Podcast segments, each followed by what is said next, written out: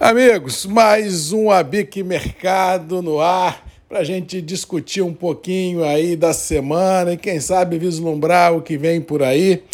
E por falar em semana, que semana, apesar de curta no Brasil em função do feriado de quinta-feira de Corpus Christi, tivemos uma semana muito volátil e de grande ansiedade eh, nos mercados globais, em função de uma expectativa muito grande de aumento de taxas de juros pelos bancos centrais mundo afora. E na quarta-feira as notícias começaram a chegar. No Brasil, o nosso Copom elevando a Selic em meio ponto, o Federal Reserve nos Estados Unidos subindo em ponto 75, o Banco da Inglaterra subindo juros, Banco da Suíça subindo juros, reunião extraordinária do Banco Central Europeu também para subir juros, e isso deixou os mercados, eh, de uma forma em geral, muito estressados, principalmente os financeiros, e uma maré vermelha tomou conta ah, de todo o setor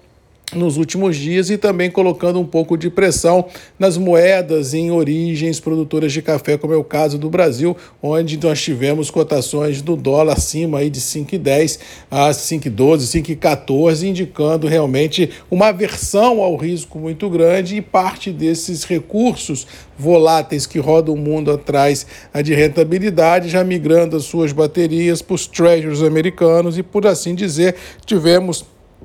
uma conjugação perversa no mercado financeiro de índices para baixo e dólar para cima. No caso específico ah, das commodities de uma forma em geral, não só o café, mas das commodities de uma forma em geral agrícolas, tivemos uma semana até certo ponto positiva, com campo positivo prevalecendo, indicando a grande apreensão mundial com relação a abastecimento global. Essa guerra da Ucrânia vem deixando algumas partidas de cereais ucranianos parados em portos uh, por lá, deixando aí um vácuo de quase 22 milhões de toneladas de cereais à espera uh, de transporte, à espera de logística, e isso inflacionou as cotações de todo o trade agrícola, incluindo também o café, porque ele faz parte de uma cesta de ativos mundo afora, que tem quando um vai geralmente os outros com, que compõem essa cesta de ativos caminham na mesma direção. Ou seja, nós tivemos um mercado diferente essa semana. O financeiro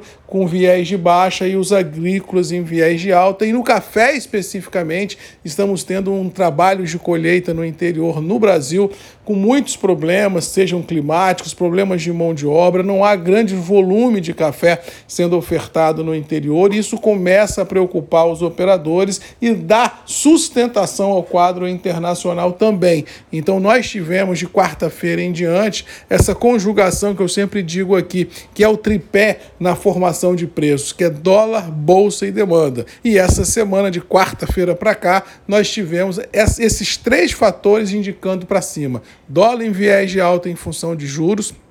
bolsa é, em viés de alta em função de recompras e ansiedades de abastecimento global e um certo atraso na safra brasileira e demandas dentro do que era esperado. Ou seja, nós tivemos de quarta-feira para cá uma pegada melhor de preços, não houve um aumento de liquidez no mercado interno, mesmo porque não há volume de café oferecido pelo atraso ah, das colheitas e deixando todo o cenário pisando em ovos. Eu continuo de opinião que o mercado já está trabalhando, ou já estava trabalhando no fundo das suas possibilidades. Não vislumbro novas quedas nos preços. Eu acho que o mercado tem aí um potencial para ter algumas correções de rumos no campo positivo, nada de forma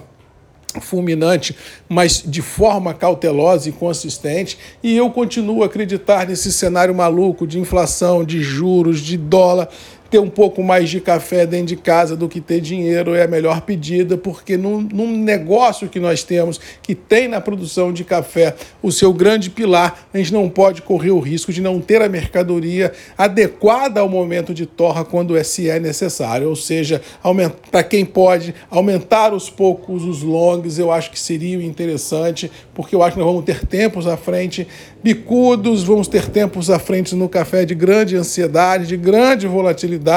e, sinceramente, não descarto de preços um pouco mais altos do que estamos vivenciando no curto prazo. Eu não consigo vislumbrar nesse mar de incertezas que vive o mundo hoje um cenário negativo para o agro e um cenário negativo para o café. Eu acho que nós já estamos em linhas possibilidades de curto prazo e dependendo do que vier a acontecer por aí de dólar e clima, a gente pode ter uma recomposição dos preços vigentes. Para a semana vindoura, eu acredito que o estresse financeiro continua, a recessão global vem tirando as grandes gorduras que os mercados acionários tinham